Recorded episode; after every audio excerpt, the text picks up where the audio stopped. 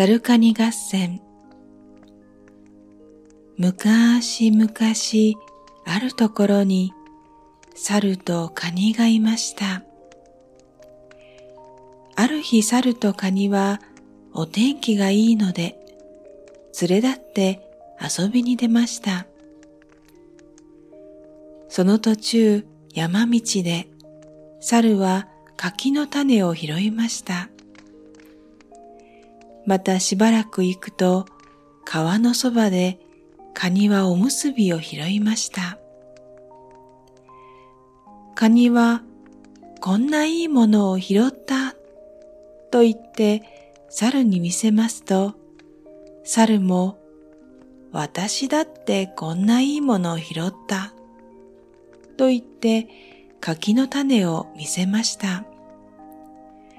けれど猿は本当はおむすびが欲しくってならないものですから、カニに向かって、どうだ、この柿の種と取り替えっこしないか、と言いました。でもおむすびの方が大きいじゃないか、とカニは言いました。でも柿の種は巻けば芽が出て木になって美味しい実がなるよ。と猿は言いました。そう言われるとカニも種が欲しくなって、それもそうだなぁ、と言いながら、とうとう大きなおむすびと小さな柿の種とを取り替えてしまいました。猿はうまくカニを騙しておむすびをもらうと、見せびらかしながらうまそうにむしゃむしゃ食べて、さようならカニさん、ごちそうさま、と言ってのそのそ自分の家へ帰っていきました。カニは柿の種を早速お庭に巻きました。そして、早く芽を出せ柿の種。出さぬとハサミでちょん切るぞ。と言いました。すると間もなく可愛らしい芽がニョキンと出ました。カニはその目に向かって毎日、早く木になれ柿の芽よ。ならぬとハサミでちょっ切るぞ。と言いました。すると柿の芽はずんずん伸びて大きな木になって枝が出て葉が茂ってやがて花が咲きました。カニは今度はその木に向かって毎日早く実がなれ柿の木をならぬとハサミでちょっ切るぞと言いました。すると間もなく柿の木にはたくさん実がなってずんずん赤くなりました。それを下からカニは見上げて、うまそうだな早く一つ食べてみたい。と言って手を伸ばしましたが、背が低くて届きません。今度は木の上に登ろうとしましたが、横ばいですから、いくら登っても登っても落ちてしまいます。とうとうカニも諦めて、それでも毎日悔しそうに下から眺めていました。するとある日、猿が来て、鈴なりになっている柿を見上げて、よだれを垂らしました。そして、こんなに立派な実がなるなら、おむすびと取り替えっこするのではなかった、と思いました。それを見てカニは、猿さん、眺めていないで登って取ってくれないか。お礼には柿を少しあげるよ。と言いました。猿は、閉めた。と言わんばかりの顔をして、よしよし、取ってあげるから待っておいで。と言いながら、するする木の上に登っていきました。そして枝と枝との間にゆっくり腰をかけて、まず一つうまそうな赤い柿をもいで、わざと、どうも美味しい柿だ、と言い、むしゃむしゃ食べ始めました。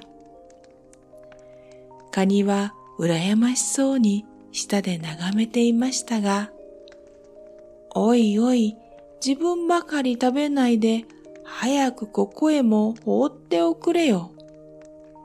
と言いますと、猿は、よしよし、と言いながら、わざと青い柿をもいで放り出しました。カニは慌てて拾って食べますと、それは渋くって口が曲がりそうでした。カニが、これこれ、こんな渋いのはダメだよ。もっと甘いのをくれよ。と言いますと、猿は、よしよし、と言いながら、もっと青いの思いで放りました。カニが、今度もやっぱり渋くてダメだ。本当に甘いのをくれよ。と言いますと、猿はうるさそうに、よし、そんならこれをやる。と言いながら、一番青い硬いの思いで、仰向いて待っているカニの頭をめがけて力いっぱい投げつけますと、カニは、あと言ったなり、ひどく甲羅を打たれて、目を回して死んでしまいました。猿は、ざまあ見ろ、と言いながら、今度こそ甘い柿を独り占めにして、お腹の破れるほどたくさん食べて、その上両手に抱えきれないほど持って、後をも見ずにどんどん逃げていってしまいました。猿が行ってしまった後、その時ちょうど裏の小川へ友達と遊びに行っていた小ガニが帰ってきました。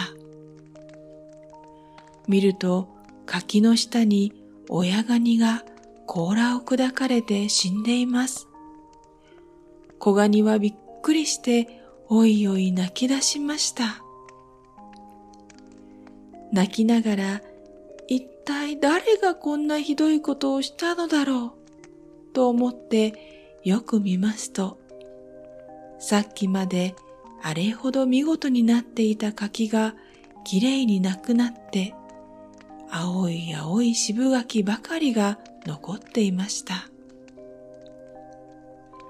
じゃあ、猿のやつが殺して柿を取っていったのだな。とにかく悔しがって、またおいおい泣き出しました。するとそこへ栗がポンと跳ねてきて、カニさん、カニさん、なぜ泣くの？と聞きました。小ガニは猿が親ガニを殺したから仇を討ちたいと言いますと、栗は、憎い猿だ、よしよし、おじさんが仇を取ってやる。お泣きでない。と言いました。それでも小ガニは泣いていますと、今度は蜂がブンとうなってきて、カニさん、カニさん、なぜ泣くの？と聞きました。小ガニは猿が親ガニを殺したから仇を討ちたいと言いました。すると蜂も、憎い猿だ。よしよし、おじさんが仇を取ってやるからお泣きでない。と言いました。それでも小ガニがまだ泣いていますと、今度は昆布がのろのろ滑ってきて、カニさん、カニさん、なぜ泣くの？と聞きました。小ガニは猿が親ガニを殺したから仇を討ちたいと言いました。すると昆布も、憎い猿だ。よしよし。おじさんが仇を取ってやるからお泣きでない。と言いました。それでも小ガニがまだ泣いていますと、今度は臼がコロコロ転がってきて、カニさん、カニさん、なぜ泣くの？と聞きました。小ガニは猿が親ガニを殺したから仇を討ちたいと言いました。すると臼も、憎い猿だ。よしよし、おじさんが仇を取ってやるからお泣きでない。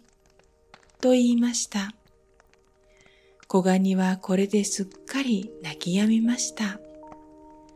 栗と蜂と昆布と臼とはみんな寄って敵討ちの相談を始めました。